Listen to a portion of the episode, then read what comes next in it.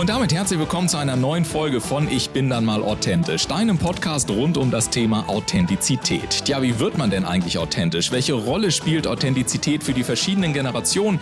Wie gelingt es, eine stark authentische Marke aufzubauen? Und geht authentisch sein überhaupt noch in der heutigen Zeit von Fake-Fotos, High-Glossy Social-Media-Profilen und permanenter Sofortempörung?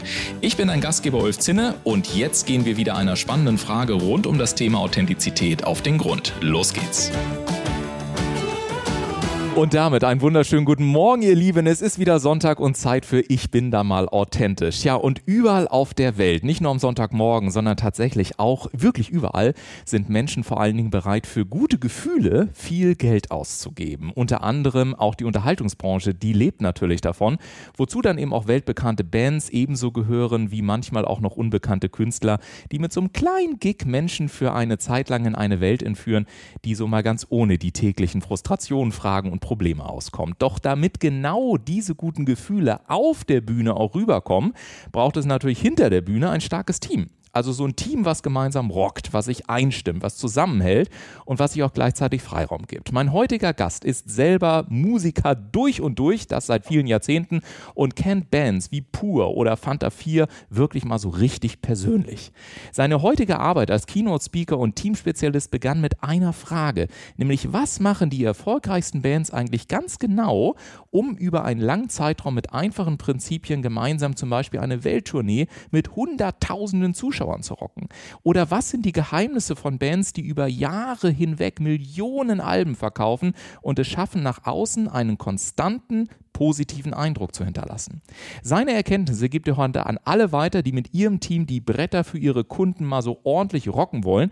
Und ich freue mich jetzt mit ihm genau über diese Erfolgsfaktoren zu sprechen und sage ganz herzlich willkommen, Walter Irion. Schön, dass du da bist. Hallo Walter. Ja, hallo Ulf, vielen Dank für die Einladung. Ich freue mich sehr, dass ich da sein darf.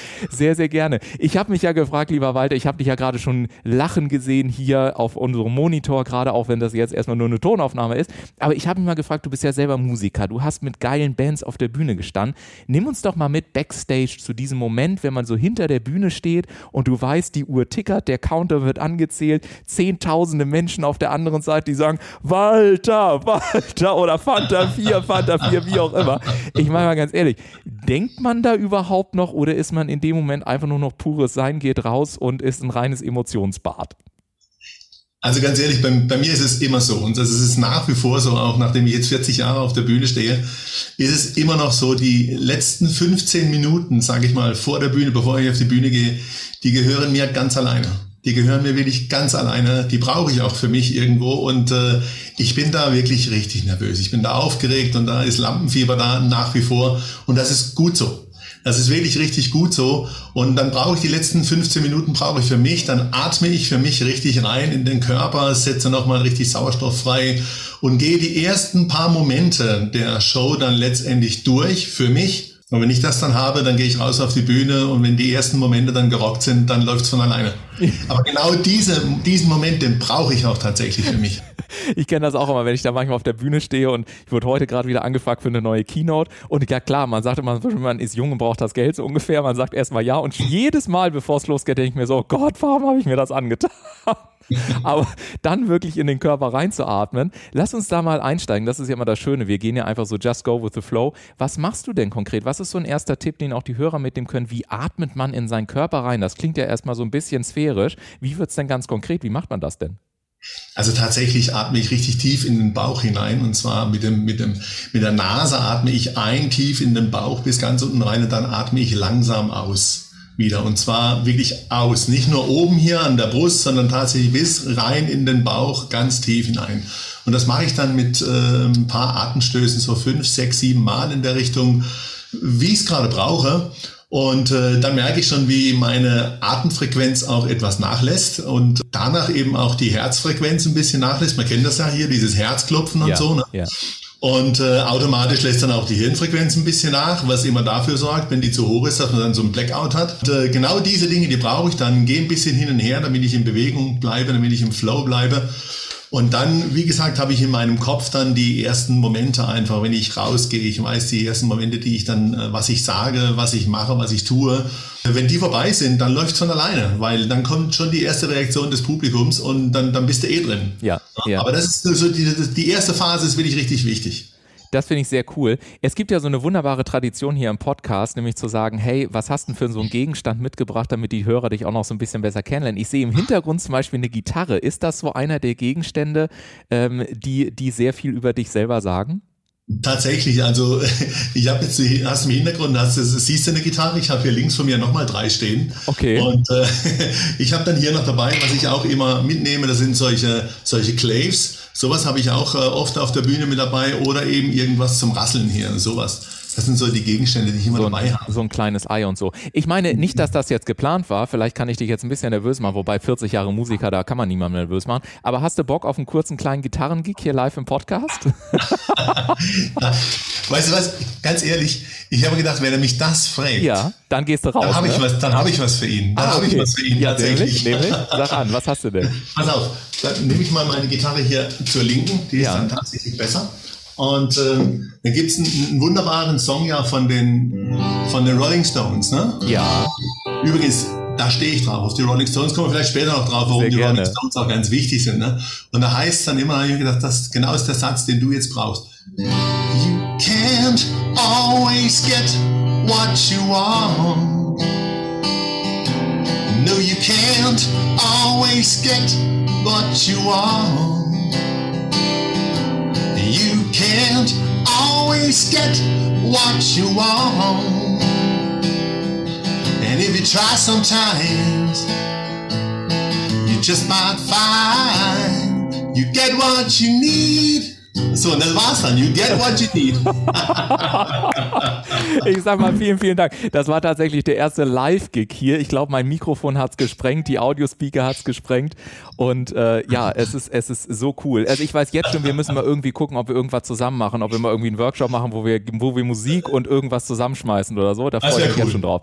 Aber Ja. weil du das gerade gesagt hast, du hast gerade auch so schön gesagt, die Rolling Stones, ähm, es ist ganz interessant. Und ich hatte gerade so doppelt Gänsehaut, als du sagtest, man könnte es etwas anders formulieren. Das Leben gibt dir immer das, was du brauchst, aber das ist nicht zwingend das, was du gerade willst. Wenn du, wenn man so in deine Geschichte reinschaut, dann sind wir hier zwar gerade mit viel Humor und Leichtigkeit und Lebendigkeit unterwegs, aber wie ich im Vorfeld lesen durfte, hast du ja auf eine, sagen wir mal, Art und Weise in deine Lebendigkeit gefunden durch eine Situation, bei der viele andere womöglich eher in die Frustration gerutscht wären. Magst du mal so ein bisschen teilen, was damals passiert ist und warum auch genau dieser Song für dich, für mich natürlich schon verständlicherweise so eine tiefe Bedeutung hat? Ja, tatsächlich ist es so. Ähm, bei mir hat das ganze ähm, Thema eigentlich angefangen hier im Jahre 2012, vor zehn Jahren jetzt mittlerweile. Und äh, da bin ich schwer erkrankt an äh, Darmkrebs und wusste zu dem damaligen Zeitpunkt eben nicht, ob ich das Ding überleben werde. Ja. Da kommst du so ein bisschen ins Denken, logischerweise. Also erstmal die ersten 14 Tage habe ich gar nichts gedacht. Da warst du irgendwo in, äh, in einer Situation drin, die, wo ich selbst nicht mehr weiß, äh, wie das genau war. Ähm, ich weiß einfach nur, nach 14 Tagen bin ich dann zu meiner Frau hingegangen und gesagt, pass auf, jetzt werde ich gesund.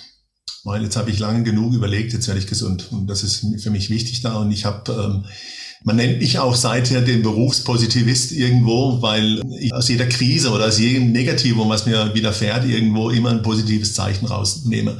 Sowas auch bei dieser Geschichte. Für mich war klar, ich werde jetzt gesund, ich bin gesund geworden und bin es bis heute und das ist richtig schön.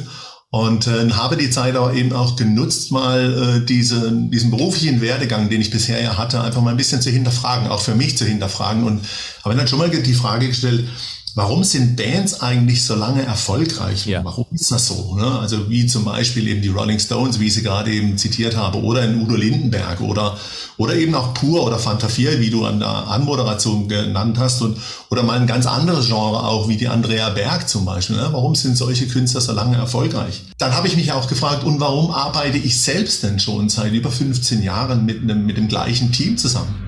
Warum funktioniert das so gut mit denen? Ja. Und dann habe ich mich aber auch gefragt, warum begegnen mir immer wieder in meiner Tätigkeit immer wieder Unternehmen, äh, die mit einer hohen Fluktuation, äh, mit einer geringen Produktivität und mit einer hohen Fehlzeit ihrer Mitarbeiter zu kämpfen haben. Warum ist das so? Mhm. Und da habe ich mir Gedanken drüber gemacht und habe das wirklich begonnen zu analysieren. Es ist zehn Jahre her und habe da ähm, Gemeinsamkeiten gefunden und Schnittstellen gefunden. Es ist großartig. Und dann sind mir immer wieder die Rolling Stones vor die Füße gefallen und auch Udo Lindenberg.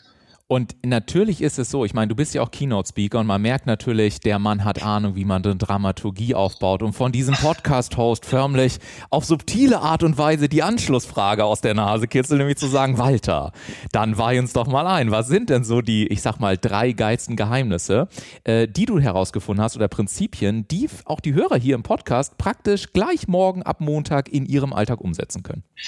Es ist eigentlich relativ simpel. Und ich, ich nenne nenn mal, die, nenn mal die Musiksprache. Du musst einfach dafür sorgen, dass jeder in deinem Team, jeder in der Band, jeder, der dazugehört, das richtige Instrument spielt. Sprich, genau das tut, was er am besten kann. Das ist so extrem wichtig. Oder zum Beispiel, du musst auch Ausschau halten nach verborgenen Talenten. Ja, weil nicht immer ist genau das, was einer gut kann, auch das, was einer am besten kann. Sehr oft passiert mir, wenn einer etwas gut kann, stelle ich fest, der ruht sich darauf aus, was er gut kann. Und in dem schlummert aber eine Fähigkeit drin, äh, wenn du die rauskitzelst aus dem, dann kommt er zu ungeahnten Fähigkeiten. Das ist mein bestes Beispiel für mich ist der Udo Lindenberg. Mhm. Ich sag dir auch warum. Udo Lindenberg war ja Schlagzeuger. Ja. Er ist ja Profi-Schlagzeuger. Und der hat ja diese wunderbare Tatort-Musik, die wahrscheinlich jeder kennt, die hat er ja am Schlagzeug eingespielt. Das war Udo Lindenberg. Und, und der hätte ja Schlagzeuger bleiben können, er hätte das ja machen können, aber hat eben auch Songs geschrieben und der wollte er natürlich die, die wollte er so performt haben, wie er sich das vorgestellt hat. Das hat nur niemand hinbekommen. Also hat er ihm gesagt, ich zeige euch mal das, wie das geht und ich mache das eben mal selbst und dann hat er gemerkt, hey, das ist ja meins. Dafür brenne ich, dafür, dafür, da gehe ich ja auf. Und hätte er das damals nicht für sich entschieden, das so zu machen, hätte es diese wunderbare Udo Lindenberg-Story doch niemals gegeben. Mhm. Und das sind so, so kleine Beispiele, wo du sehen kannst, wie es wirklich richtig gut läuft. Du musst eben deine, deine, dein, dein Team oder deine Mitmusiker, du musst denen einen Korridor geben, wo sie sich frei entfalten können. Stell dir doch mal vor, du bist jetzt, ich als Musiker gehe jetzt auf die Bühne, bin der Frontmann und gebe hier alles und der Fokus ist ja eh immer auf der Front. Ja. ja. Eh. Und jetzt kommt der Gitarrist und macht das affengeilste Solo, was du dir vorstellen kannst und da steht im Dunkeln. Ja. Es geht doch nicht. Du musst den glänzen lassen, du musst ihm die Zeit geben. Und wenn du merkst dann als Frontmann, hey, der ist jetzt gerade so gut drauf, den gebe ich einfach nochmal vier Takte, dann mach das eben. Und stell den in den Vordergrund.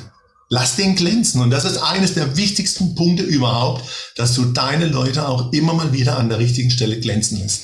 Was ich bei, bei Musik äh, im Unterschied zu Unternehmen, also natürlich gibt es auch solche und solche Unternehmen, das ist ganz klar, aber was ich oftmals feststelle, ist, dass ich das Gefühl habe, dass Bands per se automatisch versuchen, jemanden für das jeweilige Instrument einzustellen, der klipp und klar besser ist als man selber so dass eigentlich bei Bands, bei Musikerbands ähm, oftmals, so habe ich den Eindruck als Laie, aber oftmals schon so ein ganz anderer Spirit und so eine andere Form der Anerkennung ist. Und in vielen Firmen habe ich das Gefühl, bloß nicht jemanden einstellen, der besser ist als ich, weil das könnte ja für mich als Führungskraft womöglich schwierig werden, ohne da jemandem nahe treten zu wollen. Ist das auch deine Erfahrung? Also gibt es solche Unterschiede zwischen Musik und, und Unternehmen, die du auch festgestellt hast, oder ist das persönliche Interpretation von mir? Nein, es ist tatsächlich so, wie du sagst. Es ist absolut richtig. Also ich erinnere mich an meine erste Platte, die ich gemacht habe. Äh, nein, es war die zweite, 2006. Und dann ging es auch da ein bisschen auf Tour. Und dann habe ich mir die besten Musiker ausgesucht, die es gibt. Überhaupt die, die, mit den besten, den ich da, die, die ich finden konnte. Der Gitarrist ein Virtuose gewesen. Und es ist natürlich wichtig, dass du das, weil es zählt am Ende doch das Ergebnis. Ja. Und das Ergebnis kriegst du doch nur hin, wenn du die Besten hast ja. um dich herum. Und genau das ist wichtig. Und wenn du es schaffst, als Führungskraft die Besten für dein Team zu gewinnen, bist du automatisch der Beste. Und weißt du, was ich mich dabei gefragt habe, weil du auch gerade sagst, und das finde ich sehr spannend, wenn es dir gelingt, als Musiker oder als, als jemand, der vielleicht eine Band gründet, die Besten zu finden. Nun ist es ja nicht so, dass jeder sofort mit acht Millionen auf dem Konto durchstartet, sondern es, es geht ja ganz viel über Leidenschaft, also eine gemeinsame Mission, ein Bild zu kreieren. Ähm, und ich, ich sage mir immer so, es kann ja jetzt nicht der Traum schlafloser Nächte sein, zu sagen, okay, wir quetschen uns in einen VW-Bus, wir gehen auf eine erste Tour, wir schlafen irgendwie in, in keine Ahnung, in, in, in irgendwelchen äh, abgeschlossenen zugeschrubbten Hotelzimmern und ähnliches. Also ich frage mich immer, und du kannst es mir heute sagen, was sind so die Erfolgsgeheimnisse, die wirklich dafür sorgen, dass Leute gemeinsam einge als eingeschworene Community durch die, durchs Feuer gehen und einfach sagen, und wenn es fünf Jahre dauert, aber wir machen das hier zusammen. Und man muss ja dazu sagen, und das ja nicht immer als privates Hobby, sondern wirklich, um damit auch langfristig ein Business aufzubauen. Also wie, wie funktioniert das und was können Unternehmen äh, von, von der Musik an dieser Stelle lernen? Also es ist tatsächlich so, wenn ganz ehrlich, ganz am Anfang logischerweise in meiner Musikkarriere, da war, war das genauso mit dem VW-Bus. Deswegen frage ich ja. Es war, glaube ich, gar kein VW-Bus, aber egal, was es war. Es war irgend so eine Karre, wo wir halt unterwegs waren, das ist völlig egal. Es spielt auch gar keine Rolle, sondern wichtig ist letztendlich, dass du sagst, du brauchst, wenn du eine Vision hast und selbst die Vision lebst und diese Vision auch deinen Leuten, die du gerne dafür gewinnen möchtest, an, de, an dieser Vision teilhaben lässt. Und so ein Musiker oder auch ein Mitarbeiter diese Vision auch mit dir teilen kann. Weil er merkt, hier kann ich auch meine Fähigkeit so einbringen, dass deine Vision als Unternehmer oder als Musiker, als derjenige, der die große Vision hat, damit ich auch meine Vision hier ein Stück weit mitleben kann. Und das heißt also tatsächlich, wenn ich es schaffe, ihn für meine Idee zu begeistern und damit auch seine Idee mit zu bereichern, nämlich an der Musik zu wachsen, im Umkehrschluss beim Unternehmer an der Tätigkeit zu wachsen, hier meine eigene Verantwortung darin kriege, also Verantwortungsbewusstsein schaffe, Eigeninitiative dadurch auch kreiere, ihm sage, pass auf, das hier zum Beispiel stelle ich mir schon vor, ja. aber du bist hier in dem Bereich besser als ich Deswegen will ich dich ja, du bist der Profi, bring deine Note mit rein. Bring deine persönliche, deine persönliche Note mit rein und zeige mir, was du an dieser Stelle kannst. Und dann schaffen wir es gemeinsam auch die Vision, sowohl deine als auch meine, die zu erreichen. Und so findest du deine Mitarbeiter so nach und nach. Und ich sage immer, ich fange immer an mit der Rhythmusgruppe. Mhm. Mal ein Beispiel. Ich fange immer mit dem Schlagzeuger, mit dem Bassist an. Das ist das Herz. Wenn das Herz schlägt, kannst du einen Gitarristen einbauen, der vielleicht nicht ganz so perfekt ist. Mhm. Kannst du einen Keyboard einbauen, der vielleicht nicht ganz so perfekt ist, solange der Rhythmus schlägt. Ja. Und das heißt, du brauchst ein paar enge Vertraute um dich herum, mit denen du gemeinsam das Feuer entfachst, die für ihre Sache brennen, automatisch für deine Sachen brennen und die gemeinsames Ziel mit dir entwickeln. Und dann schaffst du es. Das finde ich auch ganz spannend. Als ich zum Beispiel meine, meine Assistentin äh, eingestellt habe oder meine Assistenz, es ist am Ende dann eine Frau geworden, ähm, aber ich habe, ich glaube, vier Monate gesucht und habe immer gesagt, das ist das absolute Herzstück, also beziehungsweise mein Rückgrat. Wenn das nicht passt, ne, dann wird alles andere nach hinten wegbrechen. Und das geht mir gerade so durch den Kopf, wenn du über den Bassisten und so weiter sprichst, ähm, weil ich glaube auch, also diese, diese, diese Kompromiss, diese Kompromisslosigkeit, aber nicht aus einem Mangeldenken heraus, sondern eher aus diesem Gedanken heraus, auch der Verantwortung und zu sagen, hey, ich, ich will für, für bestimmte Positionen, ich will wirklich nur die Besten haben und ich mache da auch keine Kompromisse.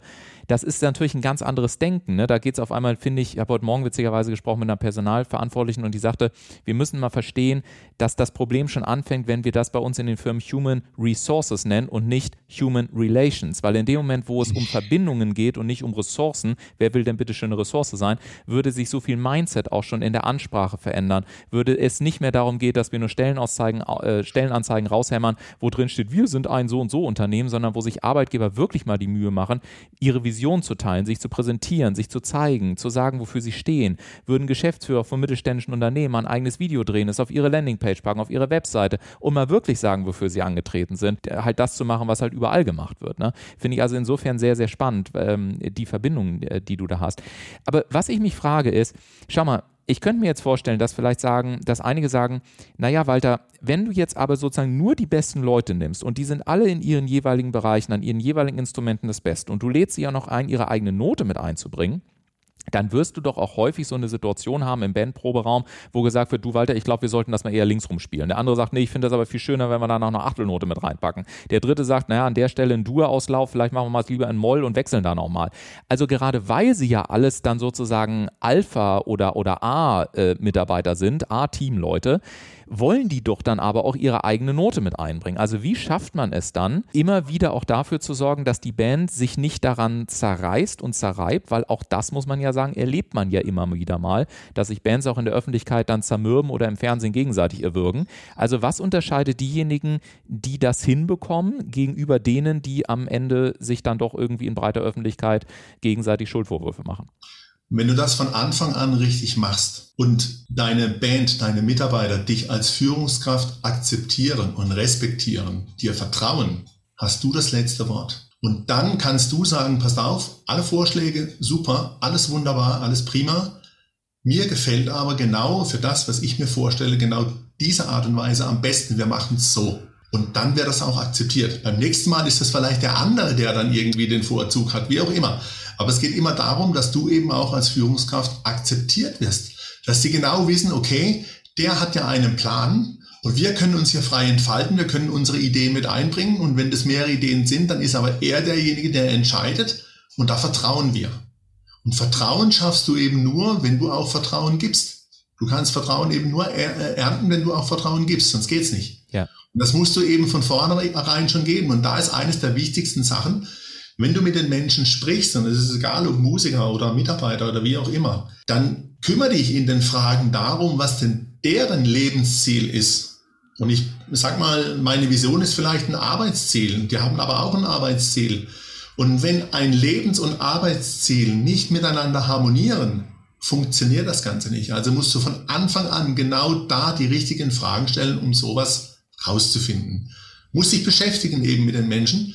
Aber dir wird es gedankt. Spätestens dann, wenn sie hier mit dir den Weg gehen, dann hast du äh, so viel Output von denen, das ist unglaublich und das macht dann auch eine ganze Menge Spaß. Und ich durfte das in meinem Team, was ich ja seit, seit über 15 Jahren habe ich das gleiche Team. Ich hatte mich früher immer gefragt, oder zu dieser Zeit, als ich dann krank wurde, ich mich gefragt, warum habe ich denn dies so lange? Ja. Und dann habe ich das analysiert und habe das mit denen besprochen, warum seid ihr eigentlich da bei mir? Warum seid ihr immer, immer da? Warum, warum funktioniert das so bei uns?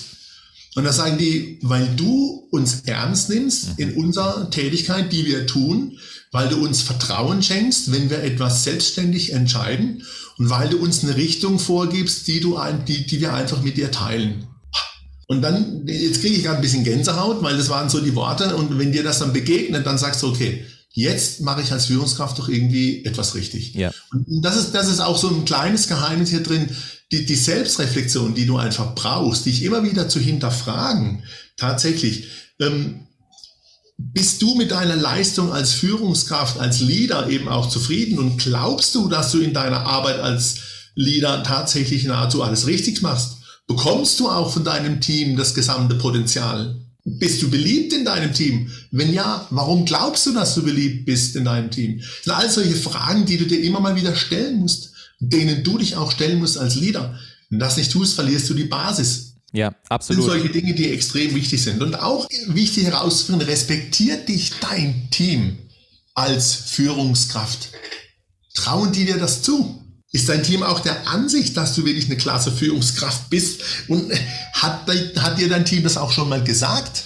Da gibt es ja eine ganz tolle Studie. Ne? Ich weiß ja nicht, ob du so, so eine, so eine Forsa-Umfrage, ist ja ganz toll, Forsa-Umfrage, gepaart mit der Gallup-Studie, ist ja wunderbar. Das ist, das ist ja erschreckend, wenn du sowas hörst. Ne?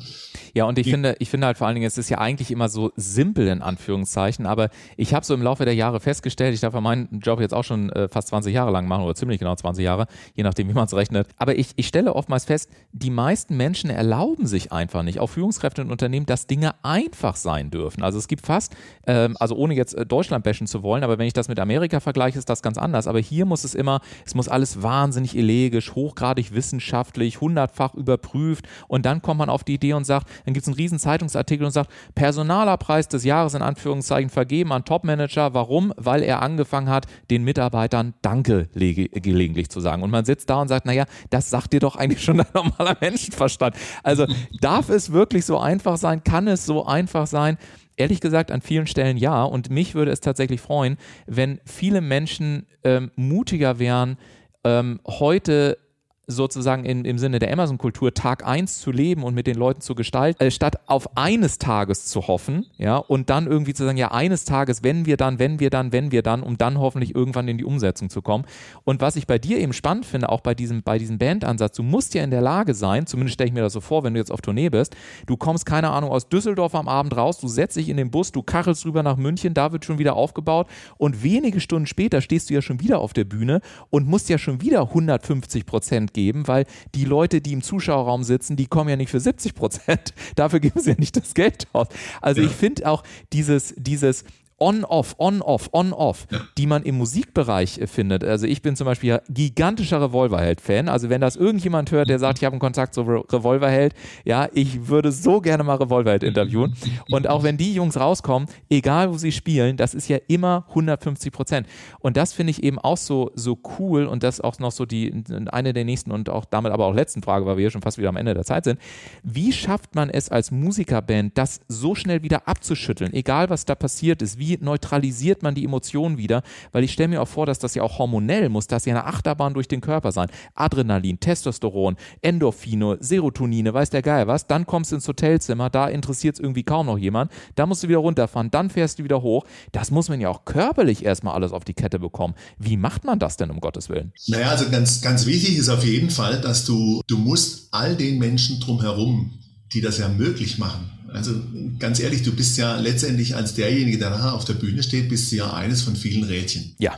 Und wenn die anderen Rädchen nicht funktionieren und du dir auch noch einen Kopf darüber machen musst, dann schaffst du das eben nicht. Ja. Dann bist du nämlich permanent nur auf 100, 180 Prozent irgendwo, was eigentlich gar nicht geht. Ja. Und dann bist du irgendwann völlig ausgebrannt.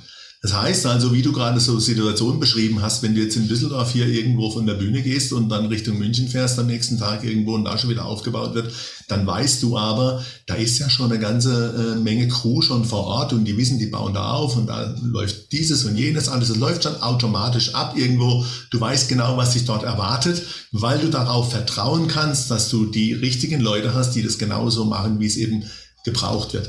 Das heißt, dann kannst du ganz bei dir sein. Du kannst wirklich dich 100% konzentrieren auf das, was dann an dem Moment, wenn du auf der Bühne stehst, wichtig ist, nämlich deinen Output. Deinen Teil von der Gesamtleistung musst du eben abrufen. Zu dieser Zeit, wo eben das Publikum da ist. Die anderen müssen ihren Teil der Leistung abrufen zu, einer, zu einem Zeitpunkt, wo eben kein Publikum da ist. Ja. Das ist aber genauso wichtig. Ja. Es ist mindestens genauso wichtig, wenn ich auf der Bühne stehe und der Ton funktioniert nicht, ja, dann kann ich auf der Bühne stehen und machen, was ich will. Dann funktioniert es eben nicht. Ne? Oder ich hatte ganz früher, ich hatte ein wahnsinniges Erlebnis gehabt, ne? da hat das eben nicht so funktioniert. Und wenn du als, als Vorband in meiner Show dabei bist irgendwo, dann bist du darauf angewiesen, dass da natürlich auch Technik unterwegs ist, für die du gar nichts, da, da hast du keine Verantwortung dafür. Das heißt, du kannst dich auch nicht drauf verlassen und da musst du immer mit Momenten rechnen, die dich komplett aus der Bahn werfen können. Ist mir mal passiert. Da bin ich auf der Bühne gestanden, hier Bodennebel und so weiter, und die waren eben mit, ihrem, mit ihrer Verkabelung für die Hauptband noch nicht ganz fertig. Da war so ein großes Kabel direkt quer über die Bühne, habe ich nicht gesehen. Ne? Hat Erst, Stecker gezogen. Erstes Lied, Showpunkt gewesen und ich mache so einen Kniefall runter und ne, kannst ja. dir vorstellen, ich landete mit meinem Knie direkt auf, dieses, auf diesem verdammten Kabel. Ne? Ja. Und das Knie war innerhalb von zwei Minuten so dick. Ach so, hatte okay. hatte aber noch eine Dreiviertelstunde Show. Ja. So. Die Lehre daraus war, wenn du sowas hast, wo du nicht eben alleine verantwortlich bist, das gibt's ja gerade im Musikbusiness auch, oder wenn du zum Beispiel eben Coworking machst mit, mit anderen Bereichen, da musst du immer gucken, pass auf, für meinen Bereich stimmt da jetzt gerade alles. Dann kommst du über die, über die Kontrolle sozusagen nicht hinaus. Dann, dann, das musst du einfach machen, du musst du kontrollieren. Und das habe ich gelernt daraus, weil ich sage, das passiert mir nie mehr, dass ich hier auf einer Bühne stehe und plötzlich habe ich dann ein paar Minuten später ein dickes Knie, weil ich eben nicht darauf geachtet habe, dass hier noch irgendwas über die Bühne quer läuft. Also, was ich damit sagen will, ist folgendes. Du hast, kannst verantwortlich sein für deine Crew. Du hast ein, ein Vertrauen in deiner Crew und so weiter. Und alles, was dann passiert, funktioniert auch ganz gut. Wenn du aber, sage ich mal, ein Bestandteil von einer gesamten Show bist, wo mehrere auftreten, mehrere da sind, da musst du eben aufpassen, dass in deinem Bereich auch tatsächlich nicht noch irgendwas von den anderen noch hier dabei rumliegt und man irgendwo noch äh, da ist. Und sonst ist das Gerät so komplett aus dem Konzept. Ja. Ja, und äh, ich, äh, das war zum Beispiel der Grund, ähm, also diese Erkenntnis tatsächlich hat mir extrem äh, geholfen, ähm, auf der einen Seite Freiheit im Unternehmen zu verankern, auf der anderen Seite aber auch Standards im Sinne von strukturierten Abläufen zu schaffen. Ja. Also ja. wir arbeiten da mittlerweile mit Software, haben im Prinzip uns hingesetzt und wirklich am Anfang denkst du dir so, das ist doch total übertrieben. Also ich muss doch jetzt nicht irgendwie, wenn wir auf einer Messe sind oder so, teilweise E-Mails vorschreiben, wann was wie passiert und so. Aber am Ende des Tages ist es so spannend, weil es genau dafür hilft, dass diese kleinen Details, in Anführungszeichen kleinen Details, am Ende im übertragenen Sinne dich davor schützen, dass dein Knie dick wird. Also auf gut Deutsch, dass dann genau in dem Moment, wo du es gar nicht brauchen kannst, dann eben die Dinge passieren. Und ich finde, das ist immer so eine schöne Balance. Und ich finde es auch so spannend, wie empfindlich manche Leute darauf reagieren, dass sie sagen, um Gottes Willen und Strukturen und das ist ja nur Knast irgendwie, wo man sagt, nee, das ist nicht nur Knast, sondern es schafft den Raum, damit du wirklich dann deine Leistung tatsächlich auch darstellen kannst, genau. weil du willst ja. ja. nicht permanent drüber nachdenken, ist an das gedacht worden, ist an das gedacht worden, das macht dich ja mürbe im Kopf. Und von genau. der Seite her finde ich auch sehr schön. Du, ich habe eine, eine abschließende Frage an dich. Ich habe mich gefragt, wenn du dir, ich habe verstanden, du hast ja schon dein, dein Dream Team, ich, also insofern muss ich die Frage anders formulieren, mal hypothetisch angenommen, du dürftest dein Dream Team, was du schon hast, um drei Leute ergänzen, egal ob sie schon tot sind oder ob sie noch leben. Mit wem würdest du dann am liebsten dein Team ergänzen, mit welchen drei Leuten und warum? Das ist eine großartige Frage. Das freut mich, wenigstens eine zum Ende des Podcasts. Ne? Gut, da hast du mich jetzt ein bisschen durcheinander gemacht, aber tatsächlich ist es so. Äh, ich gehe wieder ein bisschen auf die Stones zurück. Tatsächlich, der arme Charlie Watts ist ja mit 80 äh, letztes Jahr verstorben, ein, ein tolles Alter gewesen. Aber er hatte eine Eigenschaft, die ist unbezahlbar. Er hat es geschafft, solche Menschen wie Mick Jagger und Keith Richards zusammenzuhalten. Er war ja der Bandleader. Mhm. Er war derjenige, der alles zusammengehalten hat. Und seine stoische Ruhe, die er ausgestrahlt hat, ihn würde ich direkt mit reinnehmen. Ihn würde ich so, so, so eine Charaktere wie ihn würde ich mir wünschen. Das ist wirklich großartig. Das ist Nummer eins gewesen. Nummer, Nummer zwei. Eins, das ist Nummer eins. Nummer zwei. Nummer zwei ist tatsächlich, ähm, würde ich mir auch, der ist leider Gottes auch schon vor zwölf Jahren verstorben. Das hat mich sehr inspiriert, dieser, dieser Mensch ist ein Sänger ähm, von der Schweizer Band Gotthard. Mhm.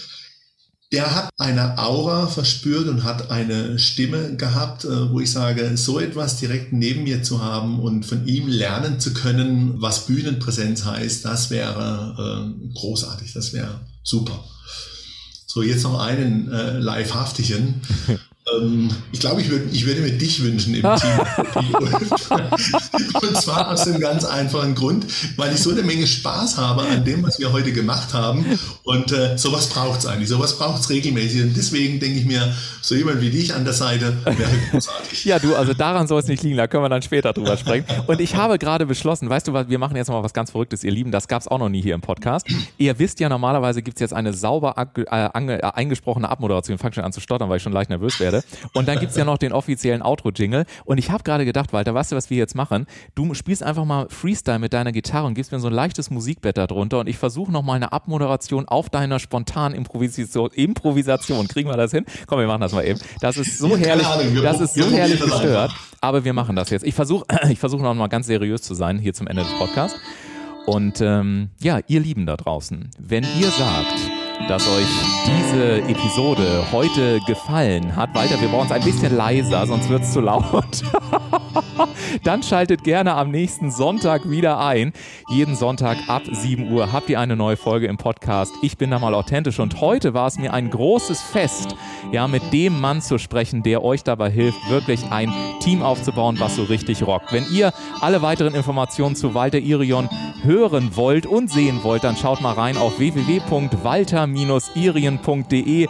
Ich habe Gänsehaut am ganzen Körper, sowas habe ich auch noch nicht gehabt. Macht es gut, eine schöne Woche. Wir hören uns nächste Woche wieder. Vielen Dank an dich, Walter, und wir beide sind raus. Macht es gut. Ciao, ciao. Danke, Tschüss. Gerne. Dank. Tschüss.